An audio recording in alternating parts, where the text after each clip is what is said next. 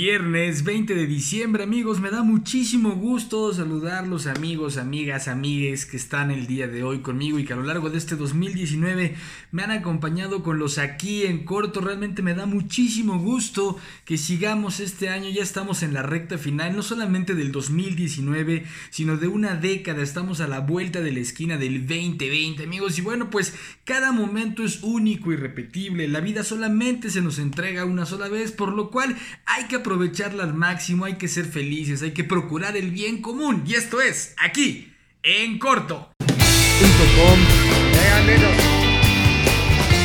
¿Qué les dice?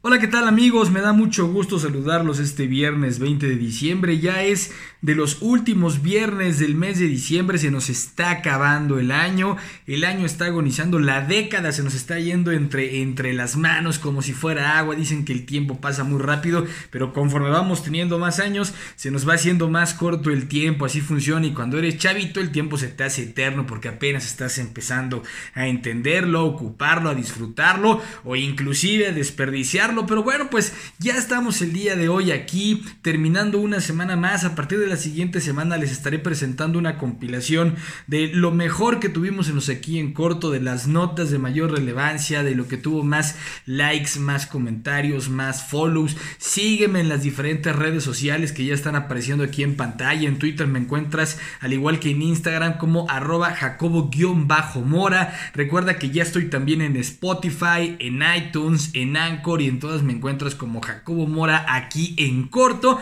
Y obviamente aquí en YouTube que estaremos viendo. También si para este 2020 que está por iniciar agregamos alguna plataforma en video nueva que muchas están creciendo, muchas están generando ya también mucho contenido y bueno pues habrá que, habrá que estar ahí, habrá que subirse también ahí. Y obviamente, bueno, el 2020 lo quiero empezar ya con los rapidines para todos ustedes. Pero bueno, está tomando forma algunos cambios que estaremos haciendo, varias modificaciones que se estarán presentándonos aquí en corto. Esperemos, esperemos que dé tiempo, porque bueno, el tiempo es corto y afortunadamente la agenda, la agenda es es, es, es, saturada. Pero bueno, pues me da muchísimo gusto que estén el día, el día de hoy una vez más conmigo. Ya, ya huele a Navidad, ¿no? Ya estamos encima de la Navidad. Les deseo a todos que tengan una muy, muy, muy feliz Navidad en compañía de sus seres queridos. Una excelente Nochebuena. Que se la pasen, que se la pasen de maravilla. Pero bueno, amigos, entrando en materia. Fíjense que eh, pues estas últimas eh, semanas una nota estuvo cobrando mucha relevancia, estuvo haciendo mucho ruido y tiene que ver precisamente con este asunto de la violencia que se está dando en contra de las mujeres, que de veras qué vergüenza estar en una sociedad que ataca constantemente a las mujeres en las diferentes formas que ustedes se puedan imaginar, no solamente se trata de agresiones físicas, que es lamentable, eh, pero bueno, que se dan las diferentes eh, eh, formas, modos, etcétera, etcétera. Y aquí hablamos, bueno, pues de mujeres, de mujeres trans, de toda la categoría que les engloba. Pero un caso que estuvo haciendo y que ha estado sonando muy fuerte es un caso triste, lamentable, que me tiene muy enojado, que me tiene muy indignado, que de veras yo espero que las autoridades hagan algo al respecto, es el de esta chica María Elena Ríos Ortiz, una eh, saxofonista del estado de Oaxaca, de allá de Guajuapan de León, saludos a los amigos de Guajuapan de León, en donde lamentablemente esta chica es víctima de un artero, cobarde, vil ataque por parte de un desgraciado infeliz que le rocía ácido en su cara y en parte de su cuerpo eh, a María Elena Ríos Ortiz que sufre quemaduras que lamentablemente son irreparables. Esto pasa en Guajuapan de León, esta chica saxofonista, propietaria de una eh, agencia de viajes, pues, cita, recibe una persona que quería supuestamente un apoyo para el trámite de una documentación especial, y Marinera va, le atiende, y cuando llega este infeliz, este, pues tiene a bien el maldito destapar un, un, frasco con ácido y rociarlo encima y rociarlo encima de esta chica que esto es realmente brutal e indignante. Eh, María Elena junto con su familia bueno pues se topan con una serie de obstáculos ahí en Guajuapan de León porque los médicos para empezar la ambulancia tarda mucho en llegar.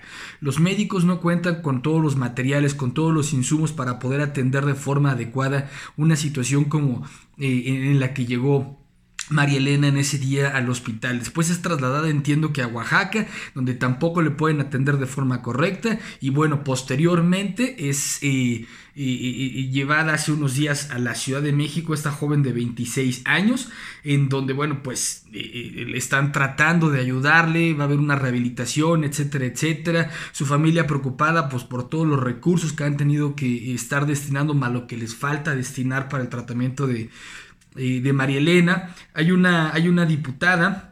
Alessandra, que ha estado apoyando mucho y haciendo mucho ruido en sus redes sociales, sigan por favor a la diputada Alessandra, arroba Alessandra RDLV, este, que ha estado tratando de, buscar y apoyar y hacer ruido con respecto al caso de, María Elena Ríos Ortiz, porque bueno, las líneas de investigación están por allá. Presuntamente un exdiputado del PRI le estuvo amenazando y le estuvo mandando mensajes ofensivos y denigrantes a María Elena y ya tuve la oportunidad de ver algunos y realmente un verdadero patán y cobarde este diputado Juan, exdiputado Juan Vera Carrizal del Partido Revolucionario, del PRI, del PRI, del PRI, que ahí es allá en Oaxaca el gobernador actual, si no me equivoco, es del PRI, eh, Murat, eh, que esperemos, señor gobernador Murat, haga usted algo y que realmente las investigaciones tomen el cauce que deben de tomar para que atrapen al maldito, al maldito que le hizo esto y que le echó a perder su vida a María Elena Ríos Ortiz, tanto el autor intelectual como el que fue y le roció el ácido a esta,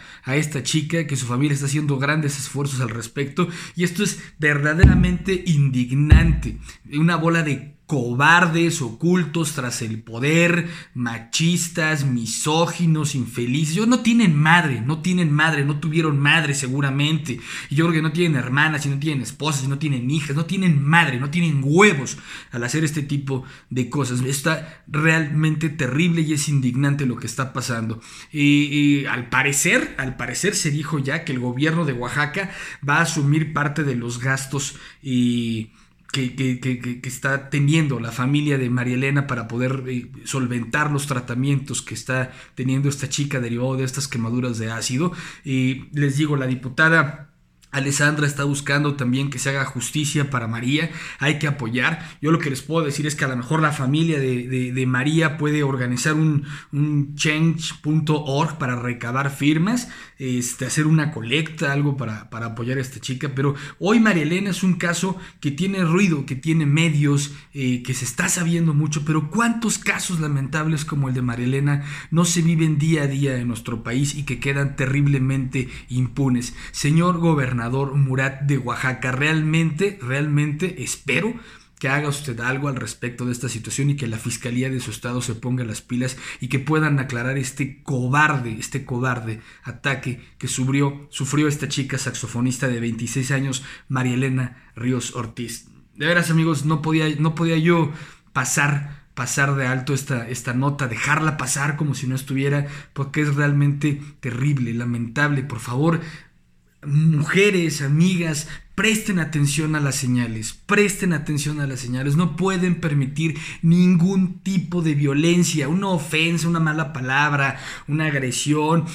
vean estas señales, Vean estas señales, porque si ustedes dejan que estas señales avancen, ¿qué es lo que pasa? Un maldito cobarde como el que le hizo esto a María Elena puede llegar a ese tipo de situaciones. Terrible, es realmente terrible e indignante. Por favor, amigas, mujeres, cuídense, mujeres trans, porque obviamente entran en esta categoría de mujeres y también son víctimas de de, la violencia, por favor tengan mucho cuidado al respecto. No puede ser posible que esto siga pasando en nuestro país, pero lo que es imperdonable es que siga quedando impune este tipo de actos en nuestro país. Y luego, pues para, o sea, para acabarla de amolar todavía, esta semana en la Ciudad de México, en la CDMX, nace un nuevo Lord. Ya saben, amigos, que las ladies y los lords están a la orden del día. Pero nace un nuevo Lord. ¿Y quién nace? Lord gato. Lord, y es un verdadero gatazo el tipo. Se ve un video en redes sociales que ya les voy a poner aquí en pantalla, en donde está una chica grabando. Este tipo sigue avanzando, se echa un poco de reversa, se baja y le empieza a gritar. ¿A quién le grita a este gato, hija de la seca? Y la empieza a ofender. Pero a la vez de que se baja y le reclama y le está ofendiendo, claramente se ve que se va encima de esta chica a los golpes. A los golpes, el cobarde. O sea, los golpes. Entiende que le quiso aventar el coche cuando iba cruzando la calle. Entonces, la chava, otra vez, su reacción inmediata por miedo, una medida de defensa, pues es voltearte y decirle a alguien una majadería. Sobre todo si no tienes físicamente la fuerza para poder tanto. Pero tú, ¿qué hubiera pasado? ¿Qué hubiera pasado si es un hombre de condición física mayor que la del Lord Gatazo este? Que se, que, se agarre, se baje y le grite esto, el otro se sigue de largo. O es más, a lo mejor ni siquiera le aventaba el coche, ¿no? Porque es un cobarde, otro cobarde más que anda por la calle atacando mujeres, ¿no? Otro machita, otro, otro machito misógino que anda por la calle tratando de mostrar su supremacía, sus pocos huevos, aprovechándose de la gente que él cree que es más débil que él. Ya tuvimos a Lord Café, bueno, pues ahora está Lord Gato, y, o sea, y se están yendo a los golpes, ¿no?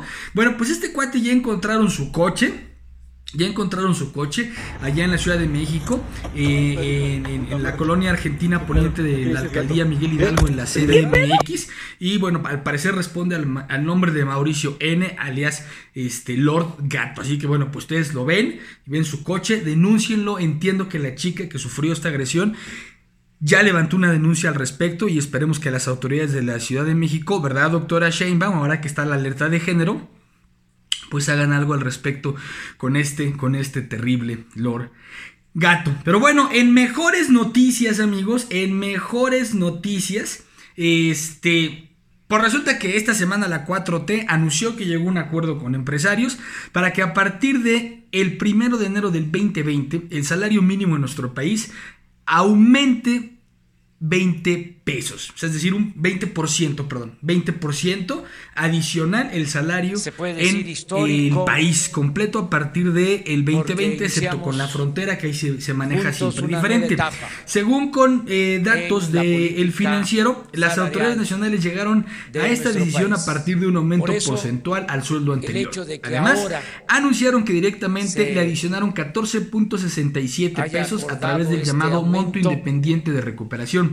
Esto implica un aumento cercano al 20%. Eso sí, como les decía yo, recordemos que esto funciona diferente en la frontera. La misma Comisión Nacional de Salarios Mínimos anterior afirmó que en la frontera norte no aumentó tanto, gracias a un acuerdo entre el gobierno y el sector empresarial, ahí crecerá únicamente un 5%. Entonces, por allá pasó de 176 a 185.56 pesitos diarios. Bueno, es una buena noticia, nada más que, ojo, ojo ¿Qué conlleva el aumento del salario? La inflación bajó. O sea, este año la inflación, ese último trimestre dicen que bajó y que buenos indicadores, cosa que me da muchísimo gusto.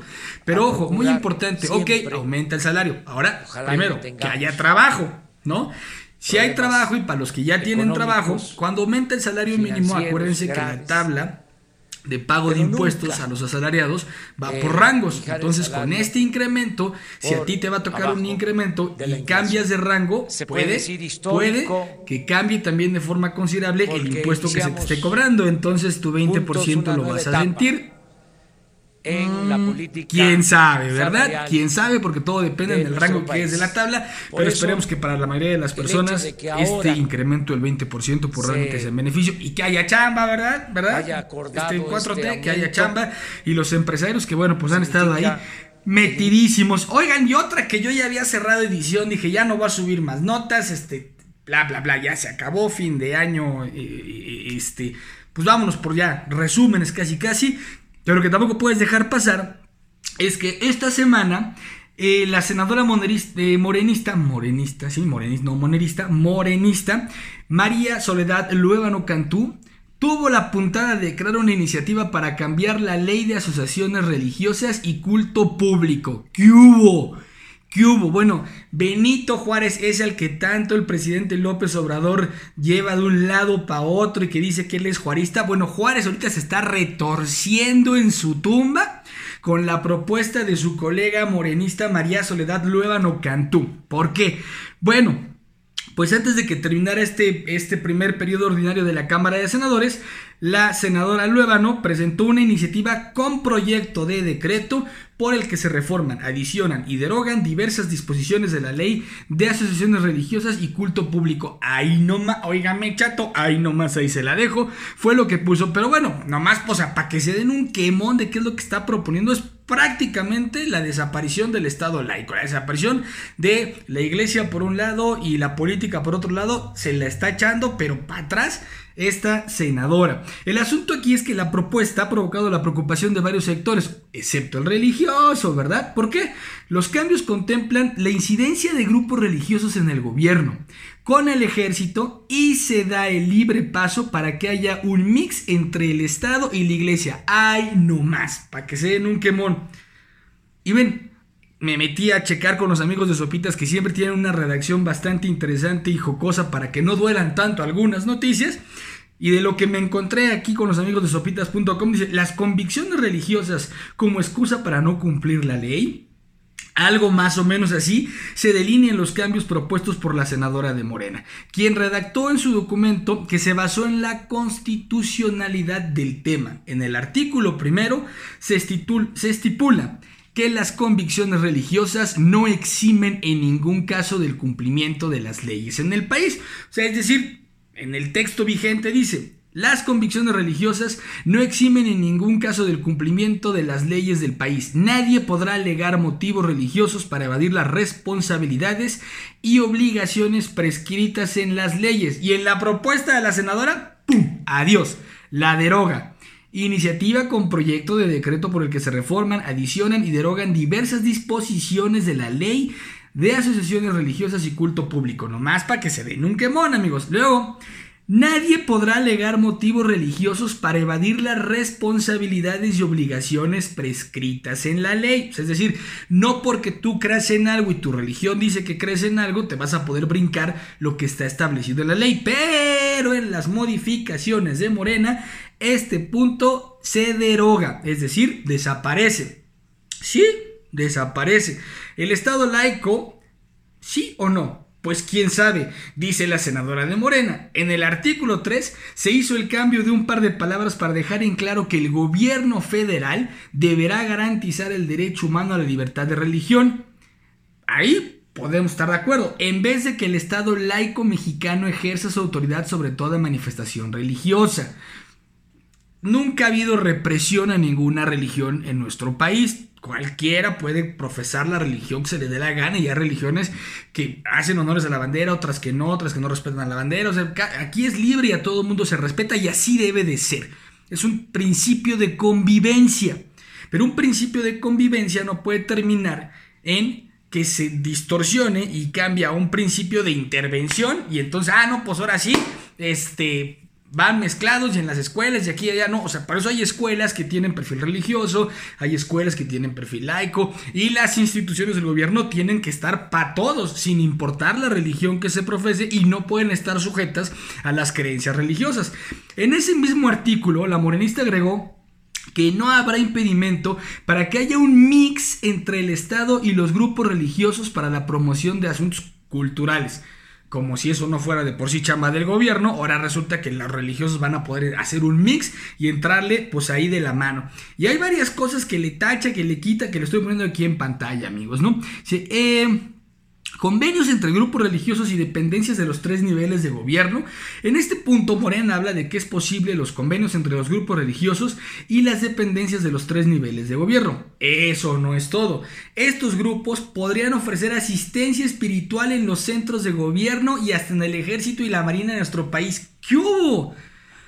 A ver, esto tiene que estar totalmente separado si un, si un militar, si un marino, si un funcionario público, si quien quiera necesita algún tipo de apoyo espiritual, asesoría espiritual, pues para eso están los diferentes templos, los diferentes centros en donde la gente ejerce su derecho a la libertad de culto, sea cual sea la iglesia a la que pertenezcan, el culto al que pertenezcan, pero esto no puede estar sembrado en las instituciones de gobierno. Y bueno, ya lo que le estoy poniendo en pantalla está brutal, ¿no? O sea, porque aquí sí lo mocha por completo, este, los deja sin correlativo y solamente vienen sus puntos nuevos en donde habla de celebrar convenios y ofrecer lo que les acabo de decir.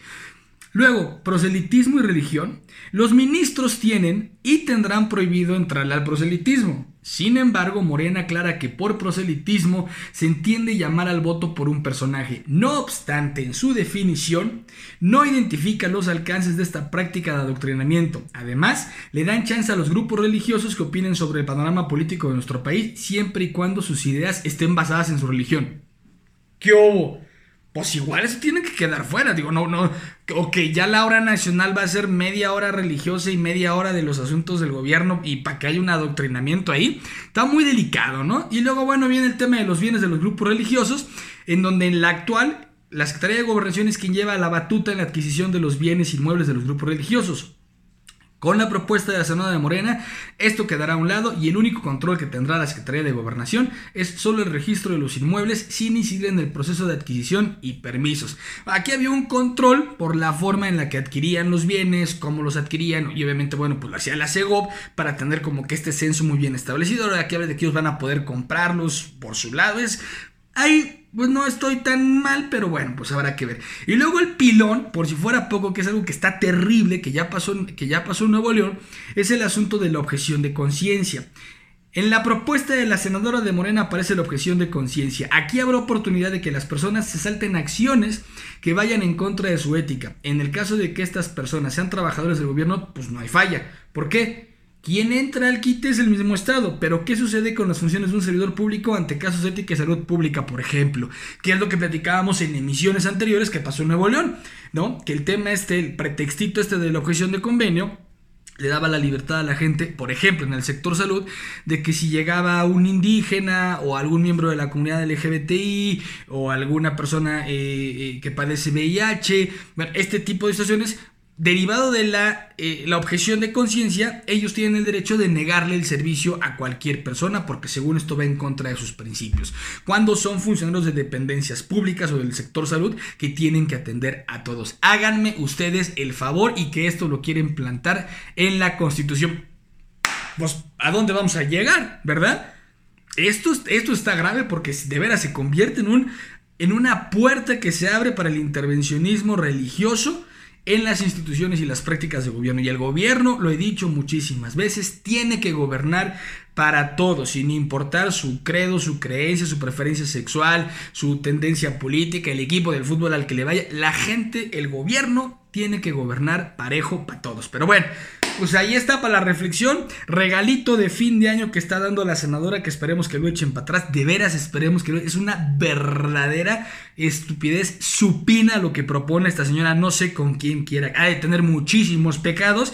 Y la única forma en la que quiere que le den una llavecita para el cielo es que en la constitución de nuestro país se acabe con el Estado laico. Está usted verdaderamente equivocada, senadora. Equivocada. Creo que le hace falta que le asesoren mejor y que entienda los alcances de lo que acaba usted de proponer. Ojalá y no pase su ley. Qué bueno que tenga iniciativa, qué bueno que quiera demostrar que trabaja, pero documentarse un poco mejor. Senadora eh, de Morena, senadora de Morena, eh, María Soledad Luébano Cantú. Bien, ¿eh?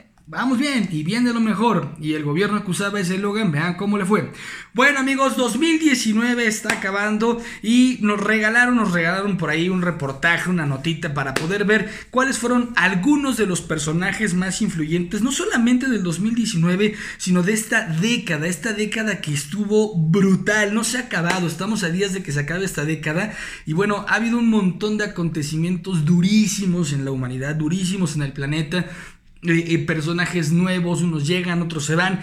Eh, y aquí tenemos una pequeñísima compilación de algunos que fueron los personajes más influyentes de la década, ya sea porque bueno, han roto paradigmas, han, han incidido fuertemente en la política internacional, este, etcétera, etcétera, etcétera. Este siglo XXI realmente está muy, muy, muy joven. Del 2009 al 2019, les digo, han pasado cosas, bueno, pues muy, muy interesantes.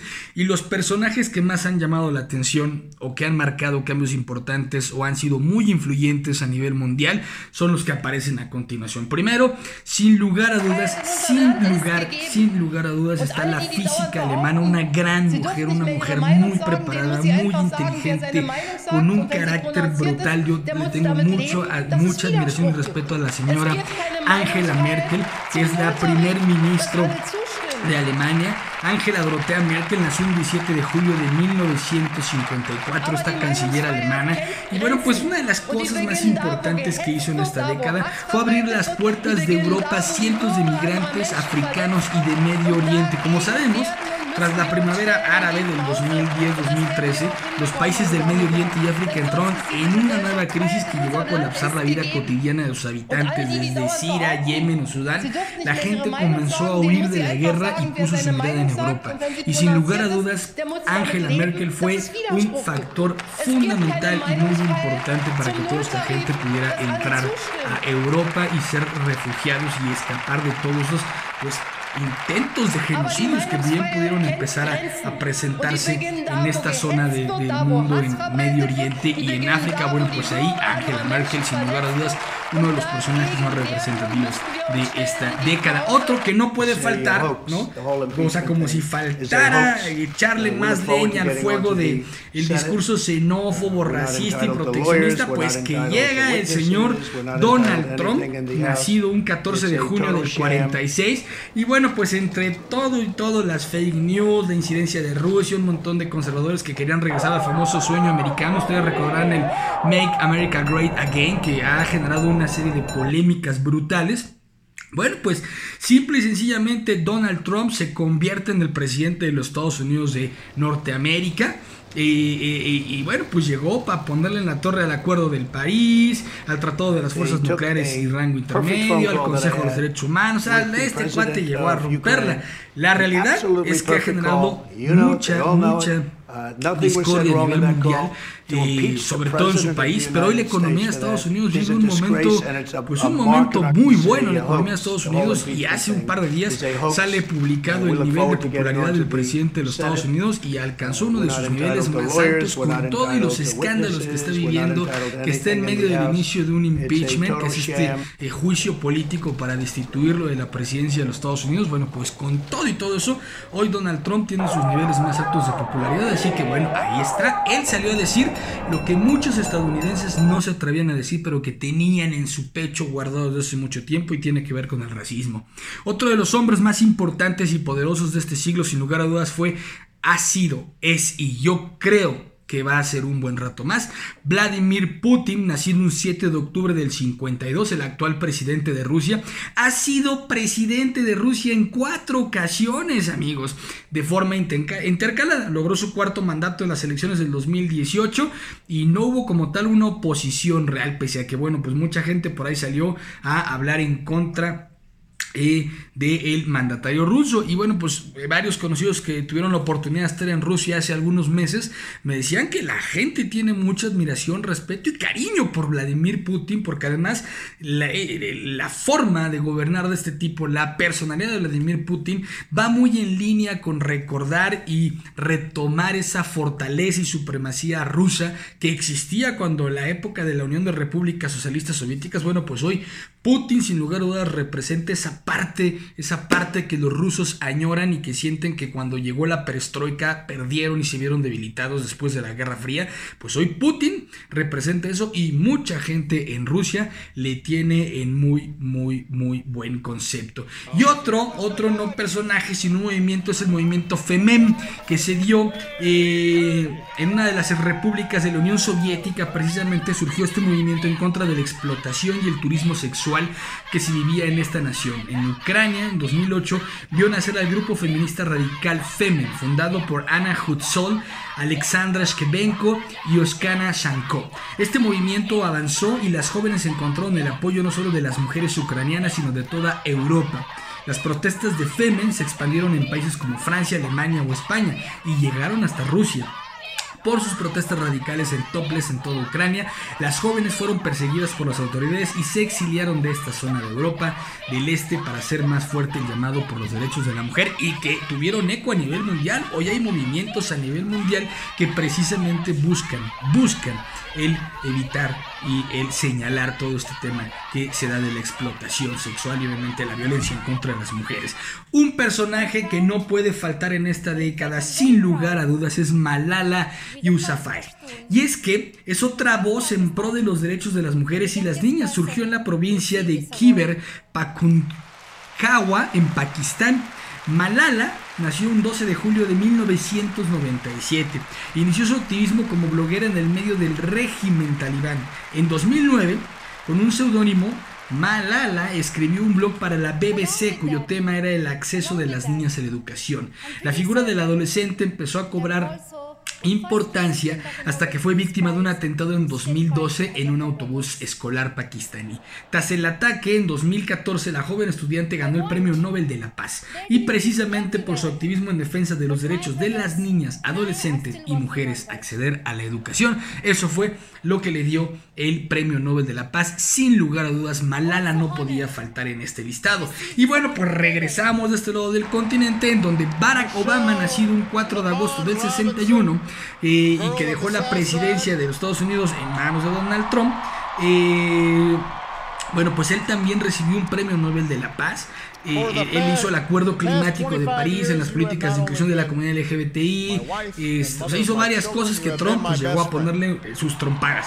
En el 2009, al igual que Malala, Barack Obama recibe el Premio Nobel de la Paz, que fue un galardón muy controvertido por las políticas migratorias de su gobierno, porque con, Barack Obama se tuvo mucho deportado, nada más que el ruido se lo hicieron con Trump, porque Trump llegó pues con cacerolas haciendo escándalo por este tema. Y obviamente por el proceso en contra de Julian Assange y Edward Snowden, que son otros dos personajazos de la década, y que bueno, pues ya, ya, ya, ya estaremos platicando de ellos también.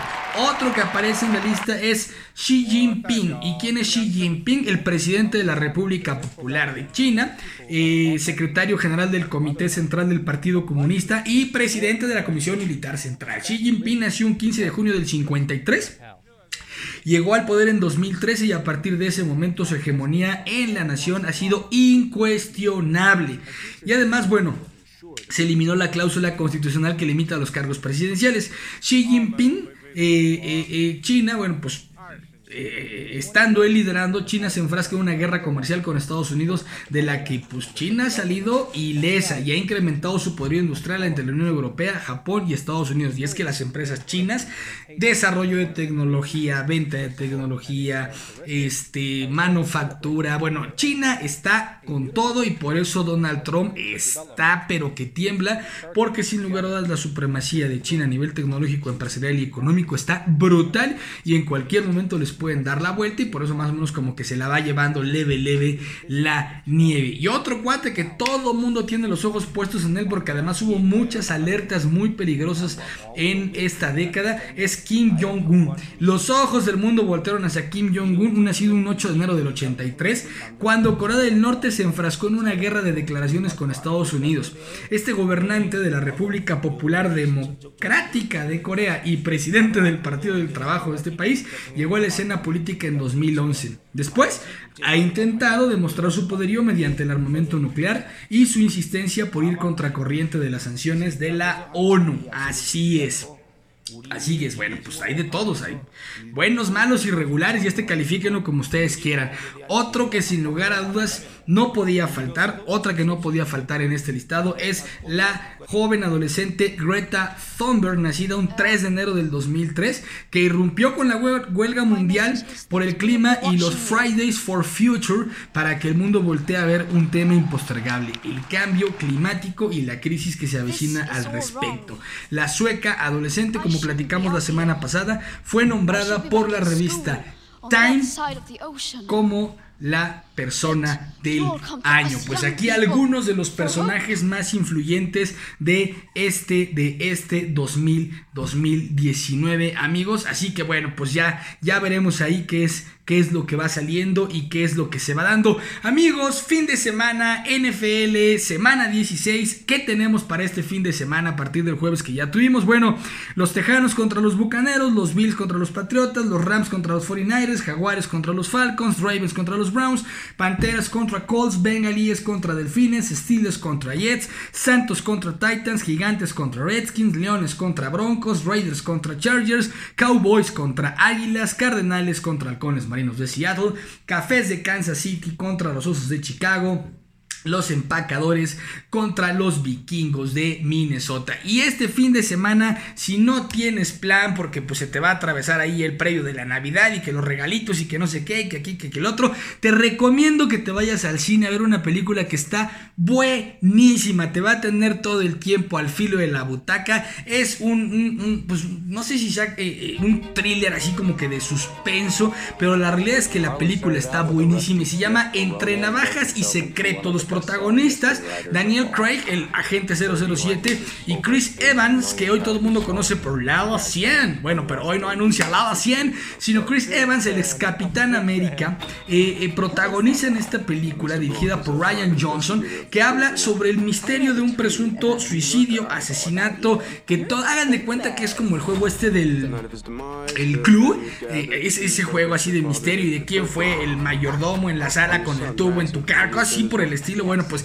la película va de eso, pero está realmente muy entretenida, está buenísima, te ayuda, vas haciendo conjeturas, muy, muy, muy, muy, muy padre la película, así que yo se la recomiendo si se quieren pasar un fin de semana rico y si dices, bueno, pues ya entra a ver una, me sigo a ver otra, pues métanse a ver la segunda parte de Jumanji, que Jumanji, bueno, Jumanji es Jumanji siguiente nivel, que es la secuela de Jumanji Bienvenidos a la Jungla, que se estrenará en el 2017, y ustedes recordarán que la versión original del, del 95 fue la que protagonizó Robin Williams. Bueno, pues en esta sigue The Rogue y toda la banda que nosotros ya conocemos. En esta nueva de Jumanji que está, que está buenísima. Y bueno, obviamente amigos, ya estamos en previo de la Navidad. Nuestro siguiente en corto va a ser después de la Nochebuena, después de la Navidad creo que sí, o por ahí más o menos, y si no, bueno, ahí veremos el calendario a ver cuándo nos toca, pero sin lugar a dudas la recomendación musical, pues tiene que ser ya una rola relacionada con estas festividades, que espero no pasen mucho los centros comerciales, porque si no ya todo el mundo la va